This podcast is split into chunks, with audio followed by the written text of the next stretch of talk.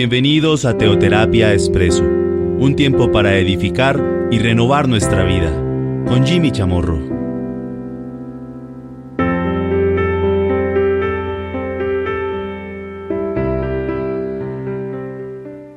Muy buenos días a todos, bienvenidos a Teoterapia Expreso. Hemos venido abordando una temática que es eh, muy importante frente a lo que Pablo asegura. Sed imitadores de mí, así como yo de Cristo. Cuando hablamos acerca de del ser imitadores de mí, cuando Pablo lo asegura, pues aquí hemos venido formulándonos una pregunta. ¿Será que yo puedo igualmente preguntarle a los míos, o más bien asegurar a los míos, exhortar a los míos de la misma manera como Pablo lo hace conmigo, el que sean imitadores de mí, así como yo de Cristo. Bueno, hemos hablado pues algunos puntos en cuanto a lo que eso significa, lo que eso implica.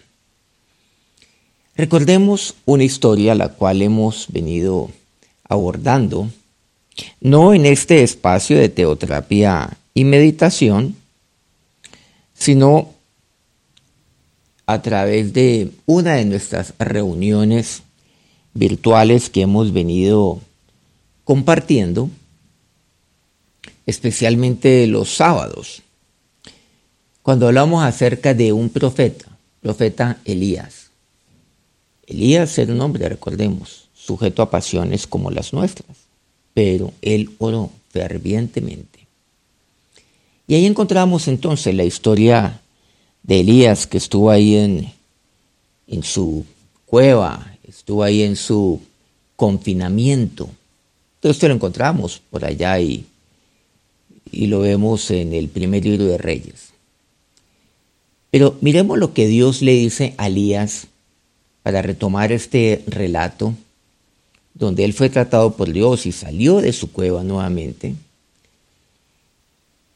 en el capítulo 19, repito, del primer libro de Reyes, en el versículo 15. Y le dijo Jehová, ve, vuélvete por tu camino, por el desierto de Damasco, y llegarás, y ungirás a Hazael por rey de Siria. Pasemos al versículo 16. A Jehú hijo de Nimsi, ungirás por rey sobre Israel. Y a Eliseo, hijo de Safat, de Abel Mejola, ungirás para que sea profeta en tu lugar.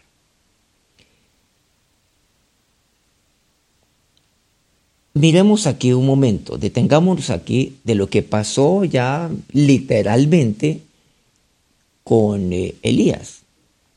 Una vez él salía, pues una vez él se hubiera salido de, su encierro. ¿Qué fue lo que pasó? ¿Qué fue lo que sucedió? Dios entonces ahí le habla acerca de, de volver por el camino. Yo tengo que volver por el camino. Pero dos cosas muy importantes. Una, yo vuelvo por mi camino, pero otra cosa es que yo no vuelvo de la misma manera como yo entré ahí a esa cueva.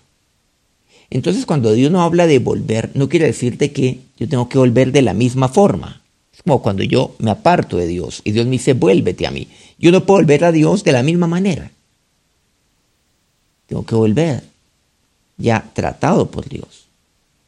Y aún sabiendo que Dios me sigue tratando, porque esto es algo que va a durar toda la vida.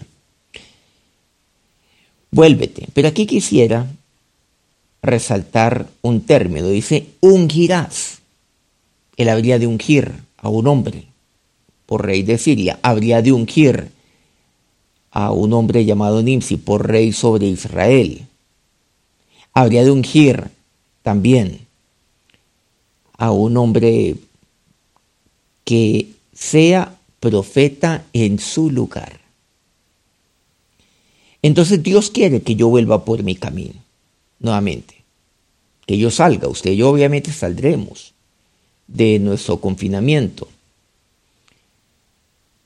En algún momento, En algunos lugares, algunos países del mundo ya pues nos han prorrogado el confinamiento, en otros lugares ya se está levantando de una manera gradual. Bueno, en el caso de países como Colombia, pues todavía tenemos el confinamiento obligatorio, pero se están reactivando algunos sectores eh, laborales de la economía, a eso me refiero, y a la producción. Pero Dios quiere que yo vuelva por mi camino para ungir reyes. Pero también ahí me dice, en segundo lugar, ungir a aquel que será profeta en el lugar de Elías. Pero eso dice, y vas a tomar, y vas a tomar a un hombre llamado Eliseo, que es hijo de Zafat. Vas a buscarlo a él y lo vas a tomar.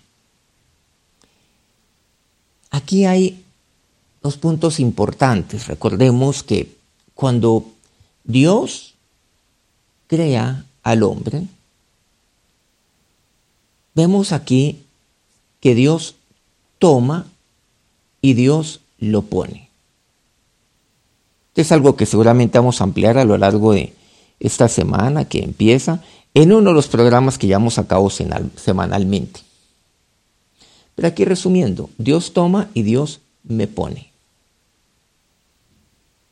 Dios me toma. Y Dios me toma en su mano. Me toma en su mano, pero también Dios me toma eh, para formarme ahí en su mano. Pero luego Dios me pone. Entonces cuando aquí vemos que Elías habría de tomar a Eliseo y lo tomaría para que sea profeta en tu lugar, quiere decir que lo formaría a él. Va a formarlo. Así como cuando un padre toma a un hijo. La palabra Dios me habla acerca de una analogía en un lenguaje figurado, como saeta en mano del valiente. La saeta ha de ser tomada por el valiente, aquella flecha que toma el valiente. La toma en su mano. Luego la pone ahí en su arco y luego lo suelta porque la saeta ha de tomar su camino, está el camino de la saeta. Pero dice que lo tomaría él y lo ungiría a él. Entonces aquella saeta está ungida, está escogida. Luego yo la tomo en la mano y yo la formo. Como aquel entonces eh, maestro que toma a su discípulo como aquel maestro que toma a su alumno, como aquel que eh, es sabio siendo jefe, tomando a aquel a quien él estaría tomando, eh, tomándolo en su mano, claro, para formarlo, porque eventualmente él tendría que ocupar su lugar. Y así lo podemos aplicar en todos los aspectos de nuestra vida. Pero muy pocas personas, muy pocos, toman a otros, escogen a otros, ungen a otros. Los ungen, los toman en su mano para formarlos. Los toman en su mano para, para que a través del el lenguaje, o más bien de las manifestaciones del amor, como el amor en ternura o de ternura, el amor en disciplinas, le enseña disciplinas, pero también el amor de disciplinas, porque hay que disciplinarlo también para luego ponerlo. Pero ¿dónde lo pone? En, en, en el lugar donde yo estoy. Y el lugar quiere decir para hacer aquello lo cual yo he venido llevando a cabo. Por eso dice, ungirás para que sea profeta en tu lugar. Claro, unge reyes. Y aquí, eso es lo que me dice la palabra de Dios, que haría Elías. Pero a quien él debería de formar es aquel a quien él tomaría, como lo sería Eliseo, lo ungiría para que sea profeta en su lugar.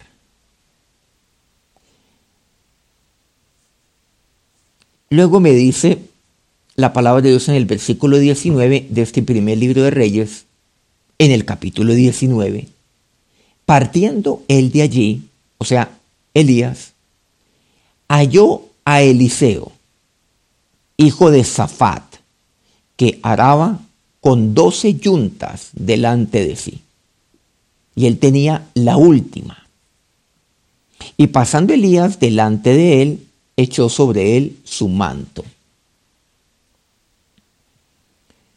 ¿Qué podemos nosotros aquí mencionar o resaltar? Aquí hay un punto importante.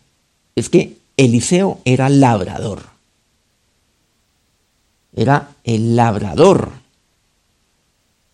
de ahí de, de la tierra donde él se encontraba.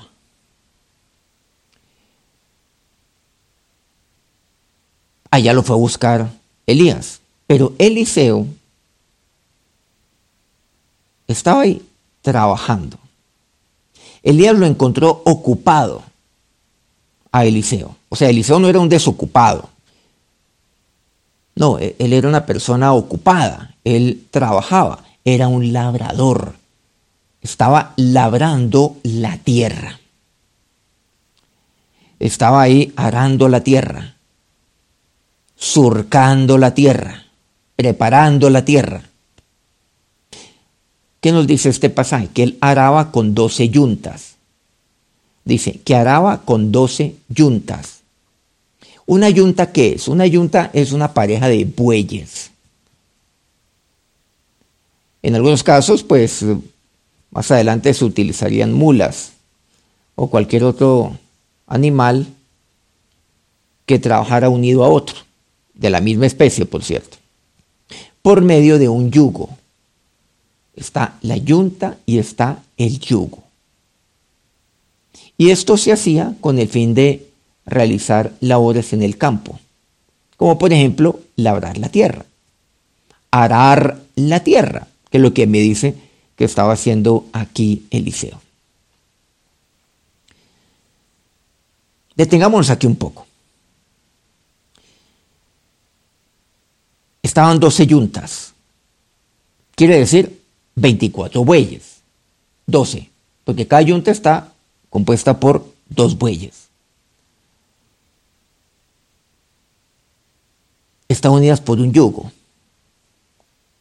El yugo era aquello lo cual eh, unía a, a los bueyes, o sea, a la yunta, lo unía para que trabajara un uniforme de un, lado, de, un lado para el otro, o sea, de atrás para adelante. Entonces realizaban esa labor del campo. Pero aquí trabajan unidos. El término yunta, por cierto, es de origen latín, que significa juntos. Yunta, juntos. Juntos. Eran unidos mediante el yugo e iban trabajando. Eliseo me dice que eh, estaba trabajando con 12 yuntas delante de sí y él tenía la última. Cada yunta es controlada por una persona. O mejor, cada, eh, eh, cada yunta que estaba unida por el yugo, o sea, cada pareja de bueyes. A ellos obviamente les ponía yo el yugo y ellos ahí les ponía el, arado. La yunta, podríamos decir, con el arado el cual yo les ponía, pues un arado ya para un animal, obviamente, o para un par de animales, era como el tractor de la época. El que tuviera una yunta, pues tenía una, una herramienta importante desde el punto de vista agroindustrial. Eh, de manera que aquí vemos que tenía herramientas, tenía 12 tractores, imagínense. Está obviamente el arado, que era el manual, el que yo usaba, pero por Dios, pero una yunta hacía mucho más trabajo, pero muchísimo, el trabajo de días y seguramente de meses que yo, que, que, que yo podría realizar con una yunta en un día, si es que lo haría yo de manera solitaria con mi arado. Entonces es una herramienta muy importante. Pero él era un hombre ocupado. Pero además de esto, él tenía otros 11 labradores que lo asistían. O sea que él era un agroindustrial. Era un empresario del campo. Eso era Eliseo. Y él tenía la última yunta. Y tenía la última yunta porque naturalmente él tenía que pues eh, arar también con su propia, con la yunta, la cual eh, él tenía la responsabilidad directa, pero también tenía que supervisar al resto. Ese es el Eliseo. Y, eso es lo que hace. Entonces él tenía una responsabilidad de lo propio, pero también de los otros. De los otros once. Eliseo mismo trabajaba en el campo, junto con sus criados o sus empleados en ese tiempo. Él era un labrador. Y aquí es importante que lo encontró ocupado él estaba ocupado. Pero Elías recibió una dirección muy clara por parte de Dios, que vaya y ungiera a Eliseo. Para que él sea profeta en su lugar. Versículo 20. Entonces dejando él los bueyes, vino corriendo en pos de Elías y dijo, te ruego que me dejes besar a mi padre y a mi madre, y luego te seguiré. Y él le dijo, ve, vuelve. ¿Qué te he hecho yo? ¿Por qué Eliseo le dice eso? Simplemente vio al profeta. Y aquí entonces es donde deducimos algo. Porque no solamente Eliseo está ocupado, sino que Eliseo también, el nombre que tenía comunión con Dios. Muy seguramente estaba en oración. Claro, mientras trabajaba, mientras supervisaba a otros. Entonces cuando llega Elías, queda claro para qué venía Elías. Como si Eliseo hubiera sido ya llamado por Dios. Pero él sabía que habría alguien que lo tomaría en su mano y que lo formaría. Y encontramos en el versículo 21, y se volvió y tomó un par de bueyes y los mató, y con el arado de los bueyes coció la carne y la dio al pueblo para que comiesen. Después se levantó y fue tras Elías y le servía. Vean qué interesante, habían doce yuntas. Él era el que estaba en la última yunta, estaba trabajando ahí. Era un agroindustrial, tenía herramientas. trabajaba él en su yunta, pero trabajaba también supervisando al resto, a los otros once. Pero Eliseo tomó, cuando me dice un par de bueyes, él tomó el par de bueyes que eran los que él en ese momento, con los cuales él estaba arando la tierra, y tomó una yunta, o sea, a ellos, un par de bueyes, tomó su yunta pero también tomó el arado de estos bueyes. ¿Cuál arado? El arado de su yunta, no cualquiera, no es que haya ido un depósito. sino que él tomó ese arado. Por eso dice, y con el arado de los bueyes coció la carne. Ese arado entonces estaba hecho de madera. Era hecho de madera. Y con esa madera asó los bueyes. Mató la yunta, o sea, los bueyes, y los asó. El arado lo usó como madera para asar la carne. Y aquí algo maravilloso, es que Eliseo no solo lo dejó todo atrás, sino que lo quemó todo. Hay un dicho que usamos, aplicado con esta historia de Magallanes, es que quemó las barcas. O sea, cuando yo llego a un lugar, yo quemo las barcas para que yo nunca pueda regresar. Y eso es literalmente lo que hizo. En el caso de Eliseo, quemó la yunta, quemó el yugo. Eso fue lo que hizo. Y luego se fue tras Elías y le servía. Sed imitadores de mí, así como yo de Cristo. Y se fue. encontramos aquí algo importante. Miren, la, la yunta estaba conformada por un par de bueyes. Casi siempre se pone un buey que es el manso, que es el, el que guía al otro, que es como el más joven, el buey joven. Entonces aquel buey que es llamado el manso, como está unidos por aquel yugo, a ellos se les pone un arado. Este buey manso, que es el buey eh, veterano, lleva al joven que es como arisco, que es inmaduro, que no sabe lo que está haciendo, pero le va enseñando a cómo arar por medio del yugo. Significa igual. O sea, el buey joven habría de imitar al buey viejo, al buey maduro y así las cosas funcionarían bien. Sed imitadores de mí. Entonces Eliseo lo entendería bien. Eliseo entonces sabría muy bien lo que él tendría que hacer. Tendría que ser como una yunta junto con Elías. Y servirle, ¿qué quiere decir? Sed imitadores de mí. Ser formado por Él, aprender de Él. Pero ¿cómo ser formado? De la misma manera como Cristo a usted y a mí nos forma. No olvidemos el amor de ternura, el amor en disciplina, el amor de disciplinas. ¿Y de qué manera es que Eliseo le enseñaría, a Elías a Eliseo, de qué manera le enseñaría?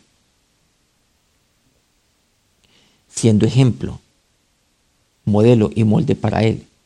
Recordemos, Hechos 1.1. Todo lo que el Señor hizo y enseñó. El Señor siempre hacía y luego enseñaba, y no a la inversa. Uno no enseña y después hace. Eso es lo que el mundo hoy en día eh, lleva a cabo, ¿no? Eso es lo que los maestros hoy en día hacen. Eso es lo que hoy en día, pues, los, eh, eh, qué sé yo, los grandes iluminados del mundo hacen los aplaudimos. los grandes teóricos, en otras palabras. Los, los grandes bla, bla, bla. Pero Cristo no. Cristo, el primero hace y luego enseña. Porque Él me enseña a través de lo que Él hace. Eso significa ser imitador. Entonces no se trata de que la persona haga tal cual como yo le estoy enseñando, sino que haga tal cual como yo lo estoy haciendo. Como aquel buey viejo con respecto al buey joven. Como aquel Elías con respecto a Eliseo. Entonces él lo entendería muy bien. Por él todo lo dejó atrás. Aquí yo le tengo una pregunta. ¿Usted qué está haciendo ahora que, va a salir pronto en algunos países? están saliendo ya de su confinamiento, de su cuarentena. Algunos ya van en encierro. ¿Qué está haciendo? ¿Saben lo que aquí me dice la palabra? Es algo muy importante. Ungir. Tomar a alguien. ¿Está usted preparando a alguien para que tome su lugar? Ay, no, pero terrible eso. ¿Cómo así que terrible? ¿Pero por qué? ¿Desde cuándo? ¿O es que usted piensa que va a ser eterno en el mundo? ¿Se acuerdan de esta, de esta canción? Nadie es eterno en el mundo. Es una canción que llaman de despecho. Pues bueno, eh, es una canción, lo aclaro, no es un versículo bíblico, pero, pero casi que lo fuera, pues. No. Usted va a partir de esta tierra.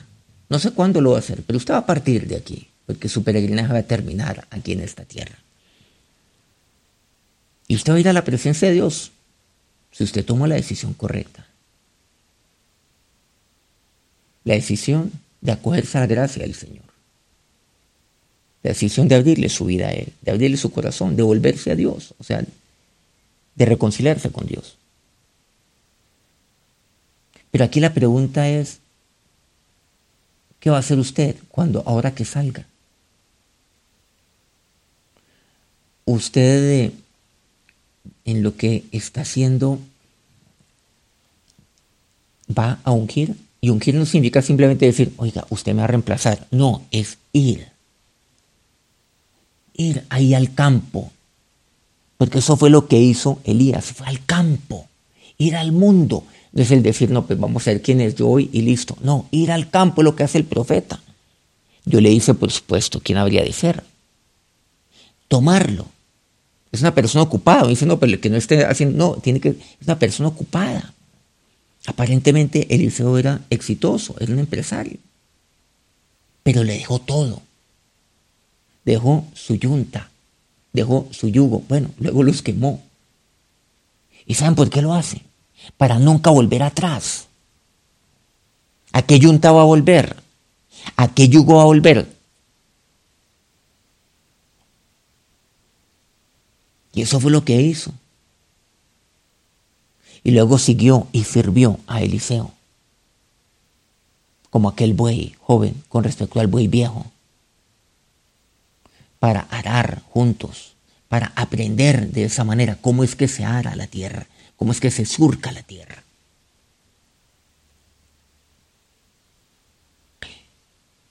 ¿Usted está preparando a sus hijos como tal? Usted le puede decir a su hijo, sea imitador de mí como yo lo soy de Cristo. ¿Usted lo está preparando? O sea, así tenga usted un negocio, tenga usted lo que sea. O lo está preparando. Lo está preparando para... y lo está formando. Para que sea un joven, para que sea un hombre que tenga temor de Dios. Usted está preparando a alguien para, para que sea eh, siervo de Dios. Para que tome su lugar. Usted lo está haciendo. Alguien que hoy en día está trabajando allá afuera, que está trabajando en el campo, en, su oficio, que puede ser la agroindustria o puede ser lo que sea. Lo está haciendo para que sea profeta en su lugar.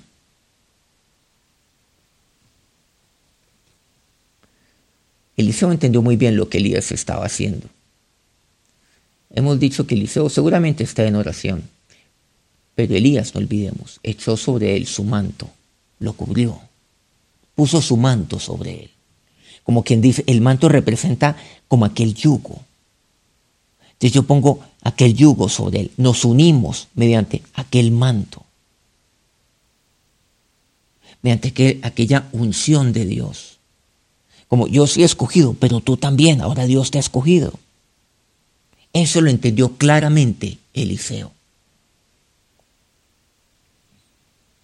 ¿A qué va a salir entonces? No podemos salir igual. ¿Usted qué es siervo de Dios? ¿Sabe que Dios lo tiene para esto? Para unir a aquel que ha de ser eh, profeta como usted? ¿Lo está formando? lo está tomando en su mano, sabe que, bueno, y si no lo ha hecho, que Dios lo va a poner para que usted lo tome en su mano. No estamos hablando de las multitudes, que son a, las cuales usted también va a llegar, o a las eh, docenas, o a los centenares, sino a aquel que tomará su lugar, que será profeta en su lugar, que será siervo de Dios en su lugar. Yo le pregunto, aquellos que son siervos de Dios y que eh, tienen una responsabilidad, por ejemplo, dirigiendo un pueblo, un distrito. Usted hoy puede decir que hay alguien que puede dirigir ese distrito ahora que usted se vaya, sin que usted diga, ay, eh, eh, ayuden, no, que usted lo haya formado, puede decir. Que usted, sobre quien usted ha puesto su manto, para que sean como aquella yunta, aquel manto que puede ser aquel yugo, para que aren juntos el campo, y junto con otros también, como aquel Eliseo lo hizo. Elías fue a él. Y luego lo dejó todo y Eliseo siguió y sirvió a Elías. Esta historia apenas comienza, por cierto. La historia de Eliseo. Vemos entonces que Elías parte a la presencia de Dios, pero ¿qué hace Eliseo? Cosas maravillosas. Dios hace por medio de este varón de aquel Eliseo. Vamos a unirnos a Dios en oración. Oración y Dios, te damos gracias, porque a través de tu palabra tú me hablas. ¿Qué estoy haciendo ahora? ¿Qué he de hacer ahora que salga? Seguramente hoy estoy como todavía aquel Elías. Pero tú, oh Dios, así como Elías, le dijiste, ve y vuélvete por tu camino. Yo sé que he de volver por mi camino. Y solamente volver a hacer lo que yo hacía antes o hacer algo parecido a lo que yo hacía antes. Pero el volver por mi camino no quiere decir que yo vuelva el mismo. Y Dios, tú me pones aquí para que yo vaya y unja Esto es discipulado, esto es legado. Para que yo vaya al mundo, vaya al campo. Porque allá es donde tú me envías. ¿Pero a qué me envías? A tomar aquel Eliseo que está labrando la tierra, que está ocupado en lo suyo, para poner sobre él mi manto. Aquel manto que dice, sed imitadores de mí, como yo de Cristo.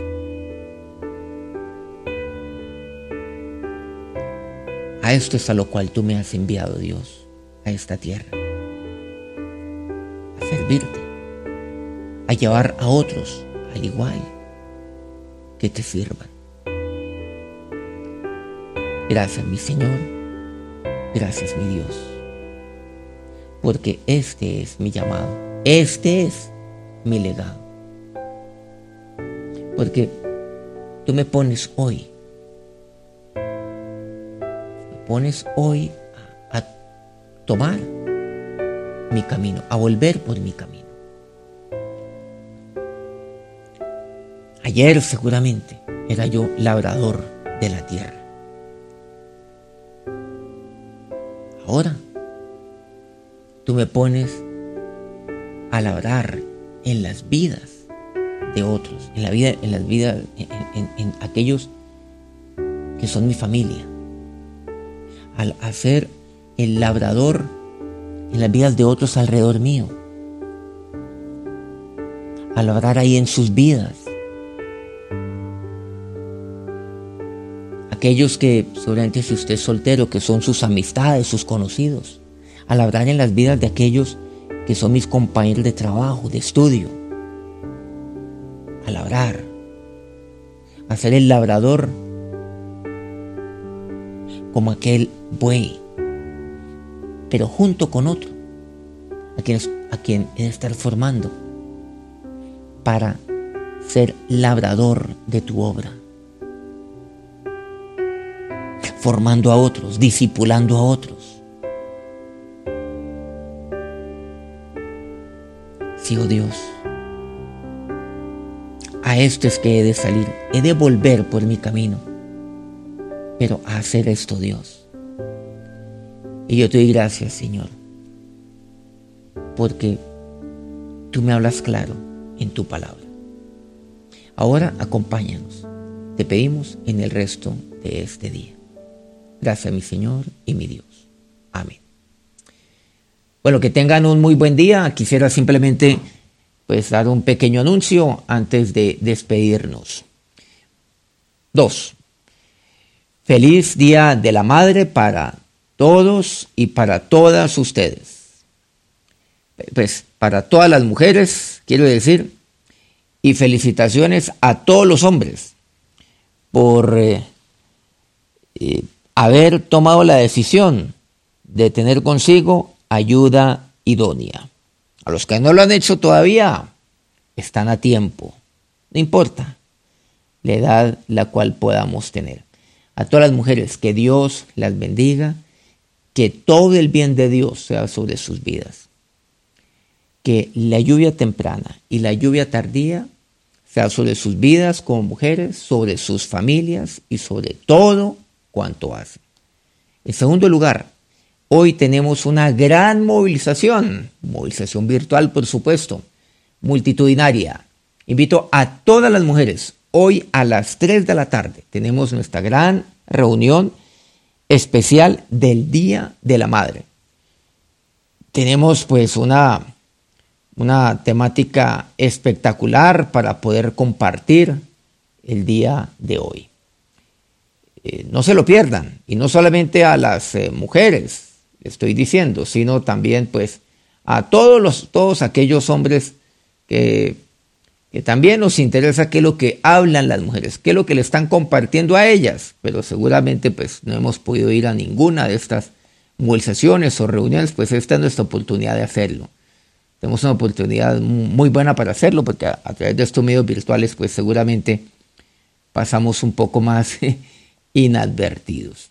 De manera que pues los invito para que no se pierda. Recordemos, hoy mismo, hoy domingo, a las 3 de la tarde, el especial del Día de la Madre. Que Dios los bendiga rica y abundantemente.